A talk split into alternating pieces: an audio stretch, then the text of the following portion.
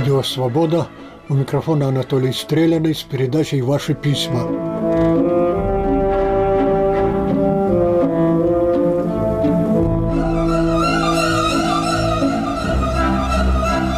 Пишут из Москвы. Столица развивается фантастическими темпами. Прекрасный цивильный стал транспорт – новенькие трамваи, вагоны в метро, они просторные, с кондиционерами, между ними нет теперь дверей. Светофоры красивые, опора вся горит, это удобно, видно издалека. В центре мои документы можно получить 170 услуг. Я столько и не знаю.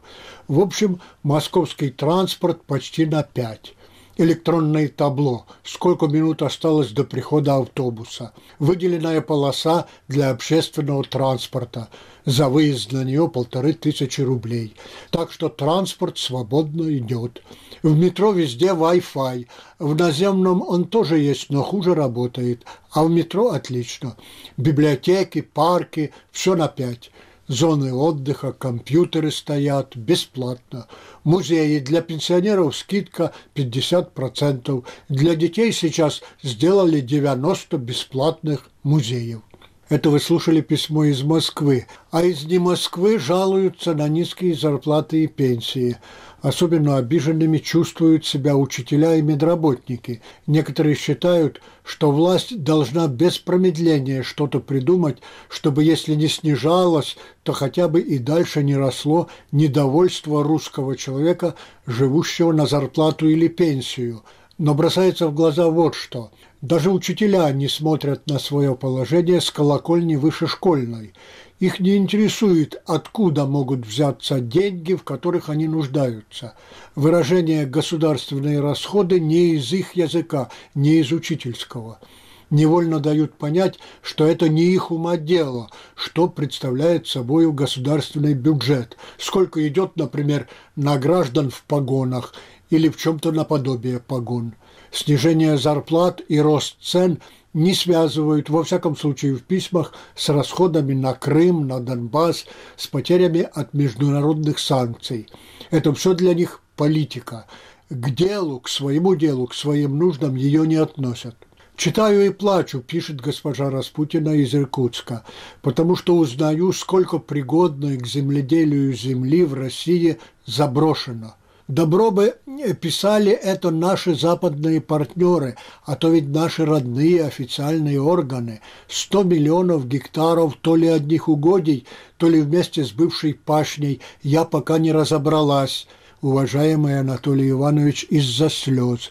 Да, меня душат слезы. Садов в России стало втрое меньше по сравнению с каким-то периодом. Меня, честно говоря, не очень интересует, с каким периодом конкретно. Главное, что меньше. Пастбища сократились вдвое. Десятки миллионов гектаров неизвестно кому принадлежат, потому что оформить землю без взятки ни частное лицо, ни фермерское хозяйство не могут, а деньги и нервы есть не у всех. У меня, например, денег нет, а и были бы, так не хватило бы нервов. А мой сосед когда я ему открыла на это все его пьяные глаза, сразу протрезвел и сказал мне ехидно, «Зато Крым ваш», жалуется госпожа Распутина. Любая страна, как и любой человек, обрабатывает столько земли, сколько хочет или может. Кто сказал, что вся она должна обрабатываться? Меня, например, интересует только один вопрос. Хватает ли жителям России сегодня печеного хлеба? Судя по всему, хватает, и, по всей видимости, в обозримом будущем будет хватать. Все остальное, конечно, важно, но это уже подробности. Надеюсь, кто хотел меня правильно понять, тот понял. Обработка земли не может быть самоцелью. О чем можно печалиться, так это, конечно, о больших поборах с людей, которые хотели бы закрепить за собою землю. Но это дело такое.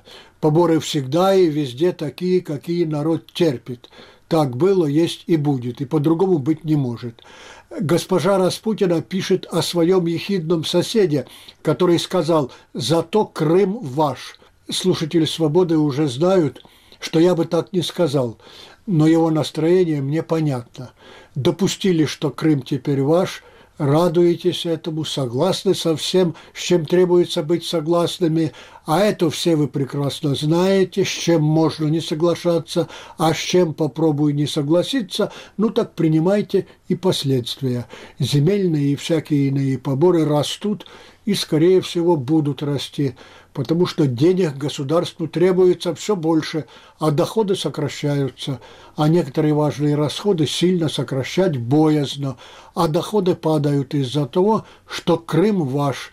Тут сосед госпожи Распутиной совершенно прав.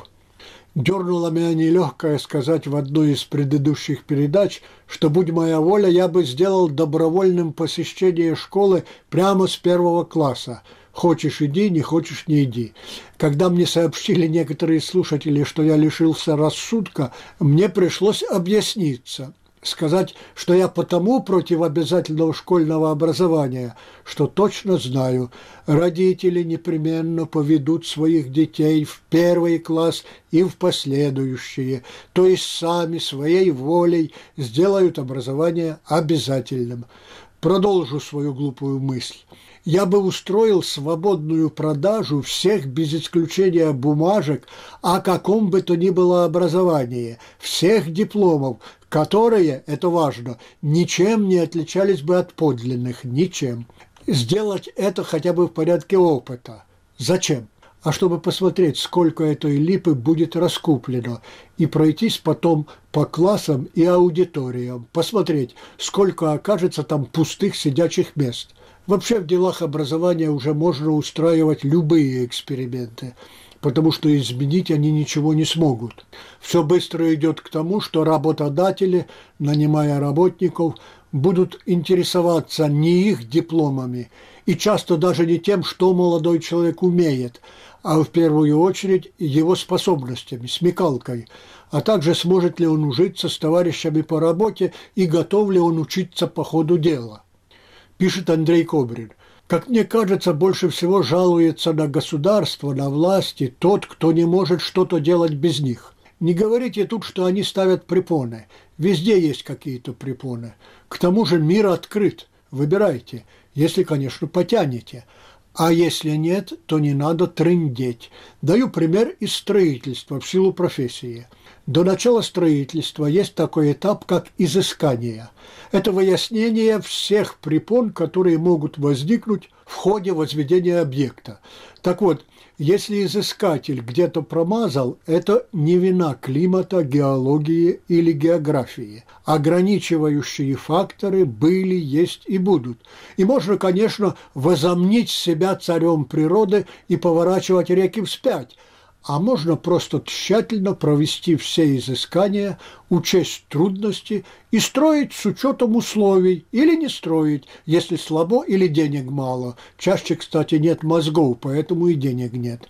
Так вот, препоны со стороны любого государства – это и есть условия сродни климату, геологии и географии. Условия.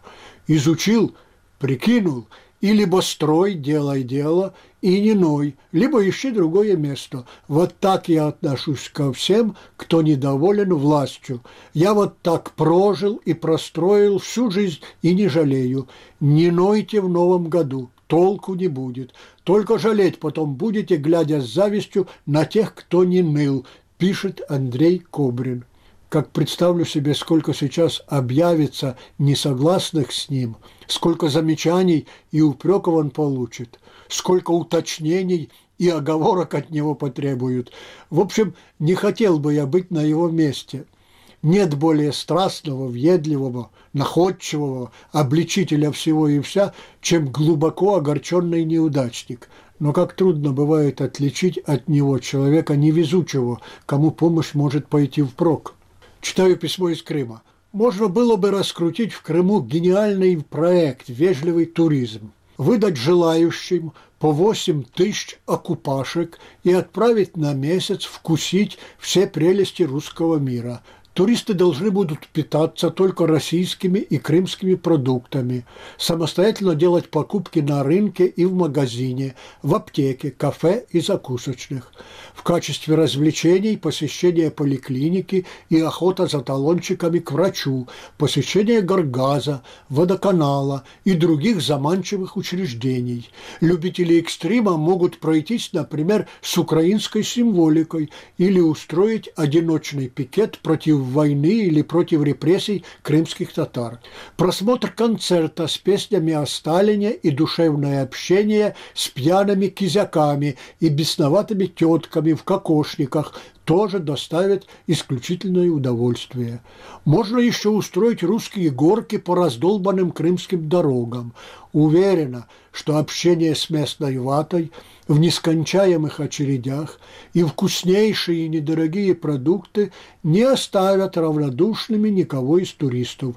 Ну а вкус полицейских дубинок еще долгое время будет напоминать о прекрасном отдыхе в русском Крыму. Я прочитал это письмо из Крыма только для того, чтобы уже дежурно сказать, ну а если бы там сегодня был рай земной, что изменилось бы в главном? В том, что Россия сделала с Крымом и в Крыму в 2014 году и продолжает до сих пор. Аннексия стала бы законной? Я много езжу по разным странам, следующее письмо, и не могу понять, в чем же заключается особая российская духовность. Идешь по Марселю, улицу библиотека жираф украшает. Подходи, выбирай книжку и читай.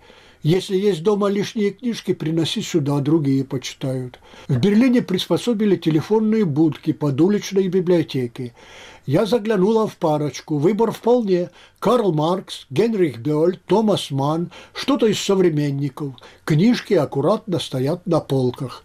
В России же ставшие ненужными книжки в лучшем случае положат в подъезде стопочкой на подоконник. Бродский считал, что о духовной жизни любого народа удобнее всего судить по его искусству. По его мнению, во второй половине XX века Россия не дала миру величину, равную Бекету. В немецком языке слова «духовность» вообще нет, есть просто «дух», когда на Западе говорят «духовный человек», имеют в виду сильный разносторонний ум, то, что называется интеллектом. В России же под духовностью подразумевается воспарение над действительностью, над бытом. Мне кажется, разговорами об этом мы пытаемся компенсировать нехватку крупных достижений во всех сферах, говорится в письме, и говорится, я думаю, правильно – когда толкуют о русской духовности, то часто, если не обычно, имеют в виду, что русский человек не такой расчетливый, как другие, что он добрее других, щедрее, совестливее, больше думает о Боге, о спасении своей души. Под другими имеются в виду прежде всего западные народы – англичане, французы, немцы и прочие шведы. Главное, русский не такой расчетливый, не такой прижимистый – Такими речами всякий желающий поднимает в своих глазах родной народ, а значит и себя. Никому не хочется пасти последних. Ну а что по существу? А то, что очень долго русскому человеку просто нечего было рассчитывать. За крепостного рассчитывал его собственник, барин. А что там было особо рассчитывать, если труд раба ничего не стоил и почти ничего не производил на продажу – на Западе уже гудели заводские гудки, гремели поезда, кипела торговля, а в России была тишь да гладь да Божья благодать. Русские пословицы знают и понимают все, они не врут. Они играючи разоблачают ложь, трескотню, патриотические и церковные натяжки. Русский человек в сущности только сейчас начинает считать, да рассчитывать свои дела, свой быт, свою жизнь. Только сейчас. Не у всех это получается. В чем самая большая потеря России из-за того, что она аннексировала Крым и оккупировала часть Донбасса, резко усилила подрывную деятельность в Украине, восстановила против себя свободный мир и даже часть далеко не свободного. Самая большая потеря – потеря темпа развития. Страна во многом вернулась в прошлые века. Там, в прошлых веках, обосновалось массовое сознание и удобно себя чувствует. Грубо говоря, люди вернулись на ветки, откуда они неизбежно и дружно свалятся, как гнилые яблоки, и будет им на земле очень больно.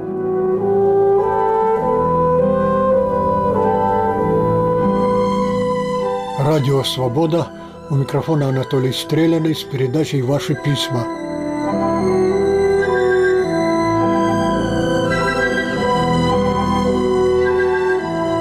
Пишет Дмитрий Плясуля. Что, по-вашему, это такое жить по-человечески? Это как на Западе, что ли?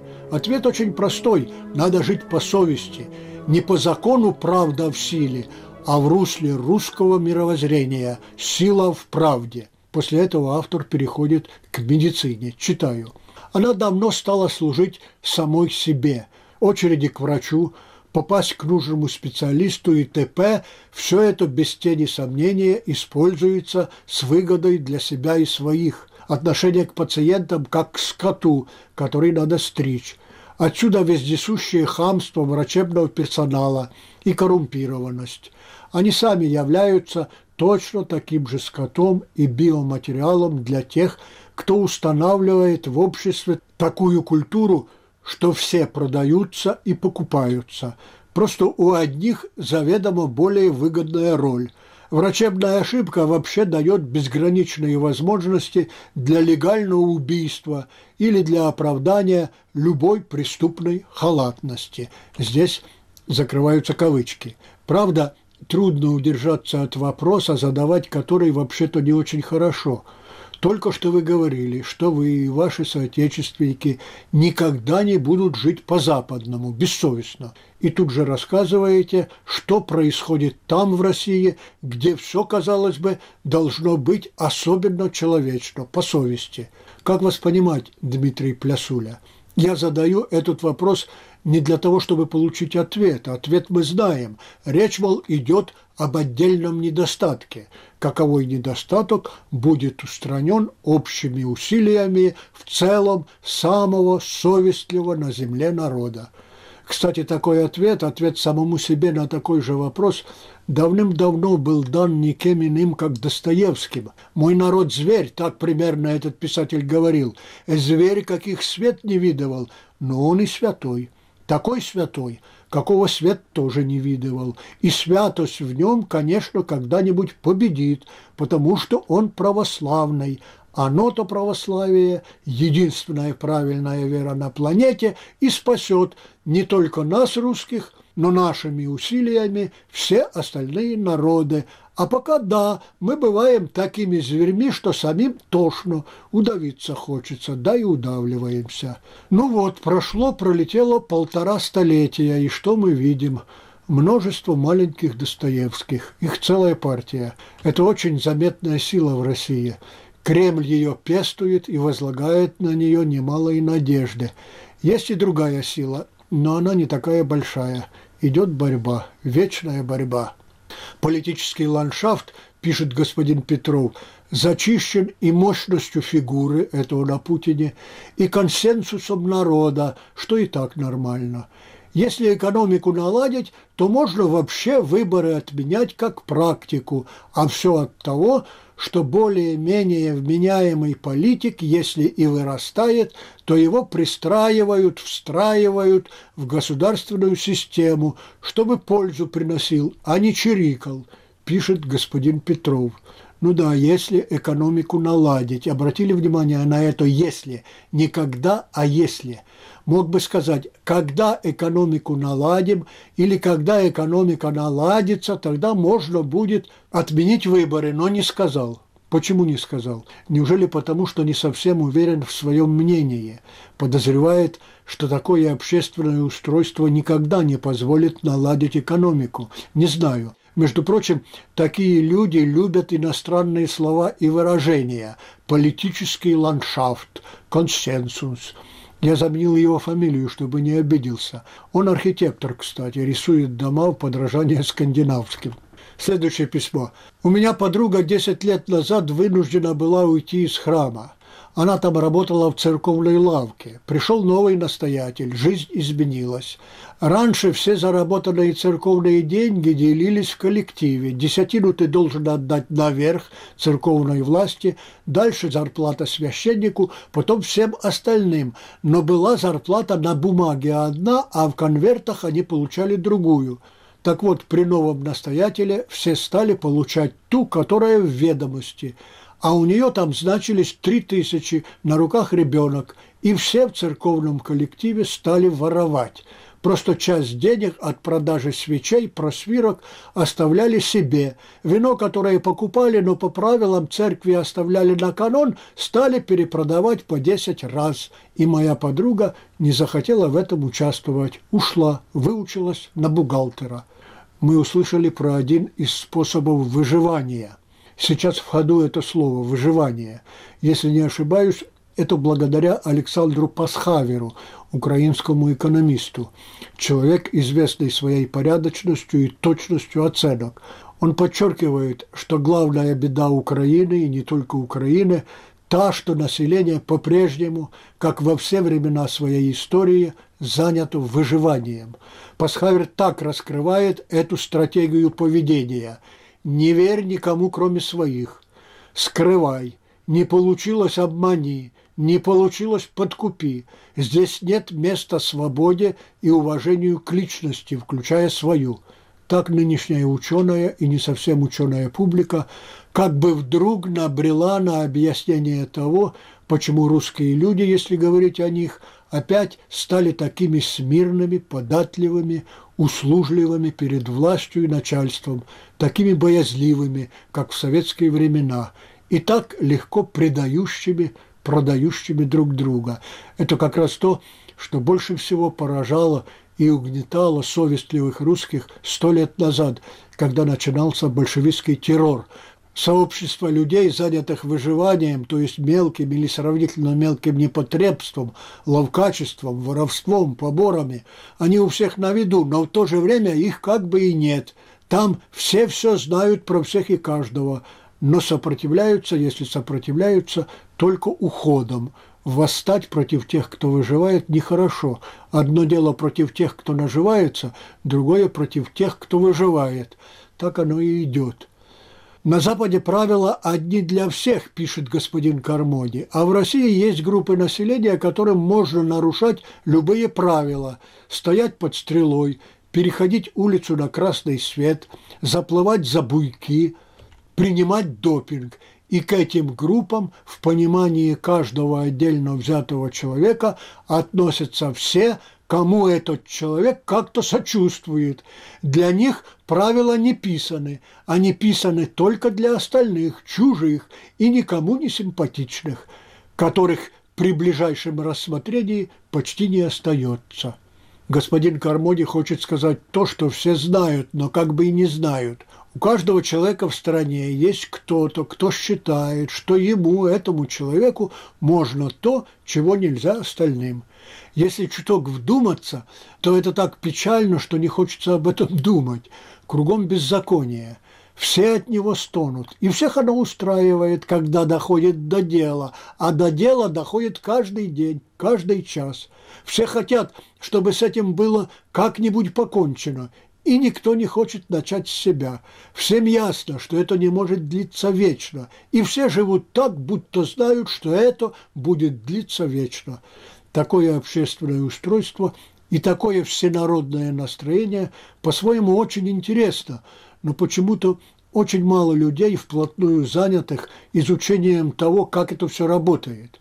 Ведь работает же – один пишет, что его охватывает отчаяние, отчаяние исследователя, который уперся во что-то, чего он не может понять, а понять крайне важно, чтобы двигаться дальше, чтобы понять, к чему все закручено и к чему движется. Мне кажется, этот исследователь несколько преувеличивает свое отчаяние учинить ремонт этому механизму русской жизни, наверное, действительно невозможно – но она изменится, мне кажется, путем, так сказать, скукоживания. Это уже происходит.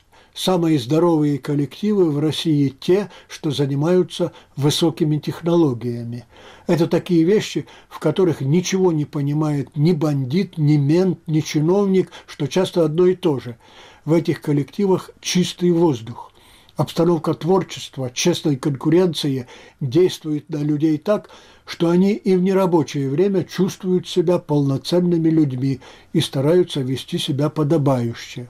В Москве и не только в Москве каждый день происходит какое-нибудь высокоученое, просто ученое или полуученое собрание. Жизнь кипит. Участники этих собраний давно друг друга знают, если не лично, то по статьям, книгам, интернету. Это что-то вроде кружков. Недоброжелатели употребляют и слово «секта». Секта либералов, секта монархистов, секта византийцев и так далее. Делаются доклады, за ними следуют обсуждения, что-то выносится на суд общественности. Главная особенность этих собраний восходит к дням Александровским, если не более ранним.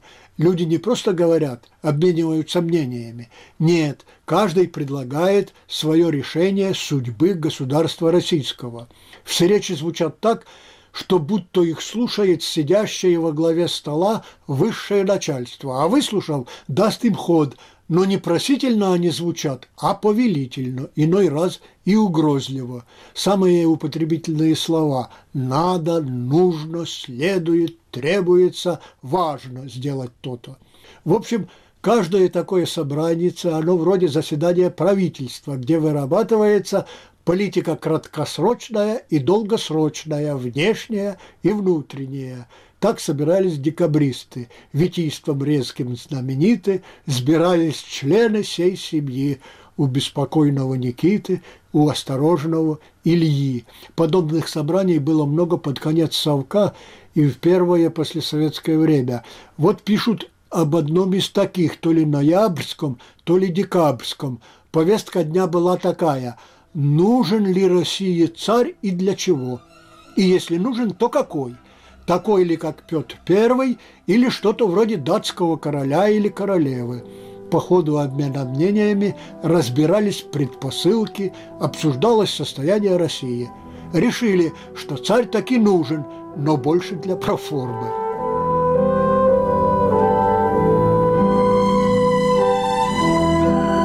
На волнах Радио Свобода закончилась передача «Ваши письма». У микрофона был автор Анатолий Стреляный. Наши адреса. Московский. Улица Малая Дмитровка, дом 20, 127, 206. Пражский адрес. Радио Свобода, улица Виноградска, 159А. Прага 10, 100, 20. Записи и тексты выпусков этой программы можно найти в разделе «Радио» на сайте свобода.орг.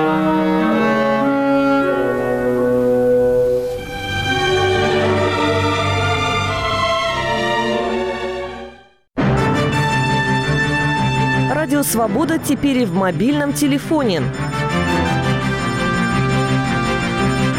Слушайте нас с помощью интернет-радио. Подробности на нашем сайте www.svoboda.org в разделе «Как слушать».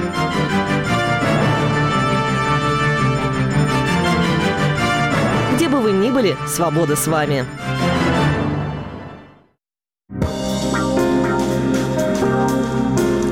Вам представляется будущее России? Не знаю. Безоблачным оно вряд ли будет, мне кажется. А загнали просто людей в такой тупик. Молодежи работать негде. Пенсионерам жить не на что. Пенсия минимальная. Пособие для детей от полутора до трех лет никаких, 68 рублей. Нету будущего страны. Будущее будет еще лучшим, но и сейчас считаю, что у нас все замечательно. Я не настолько считаю себя оптимистом, но все-таки хочется надеяться на лучшее. На данный момент ситуация не настолько оптимистичная и воодушевляет. Да что-то как-то страшновато. Радио «Свобода». Глушить уже поздно.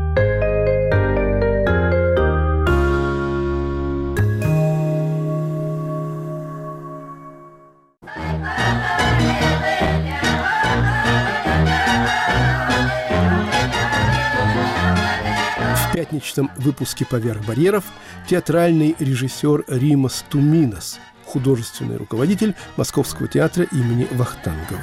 Все мы вышли из школы российской театральной. Надо только гордиться. Хорошая, очень сильная школа. А Запад нас мало чему научит. Обещали нам очень многое. 96 -го года мы как-то очутились в такой европровинции. Особенно актеры думают, что они выйдут на рынок европейский. Европа обманула их. Никто не принял. Не потому, что неинтересно, а потому, что ну, свое. И они не хотят пустить. Этот выпуск «Поверх барьеров» выйдет в эфир сразу после новостей.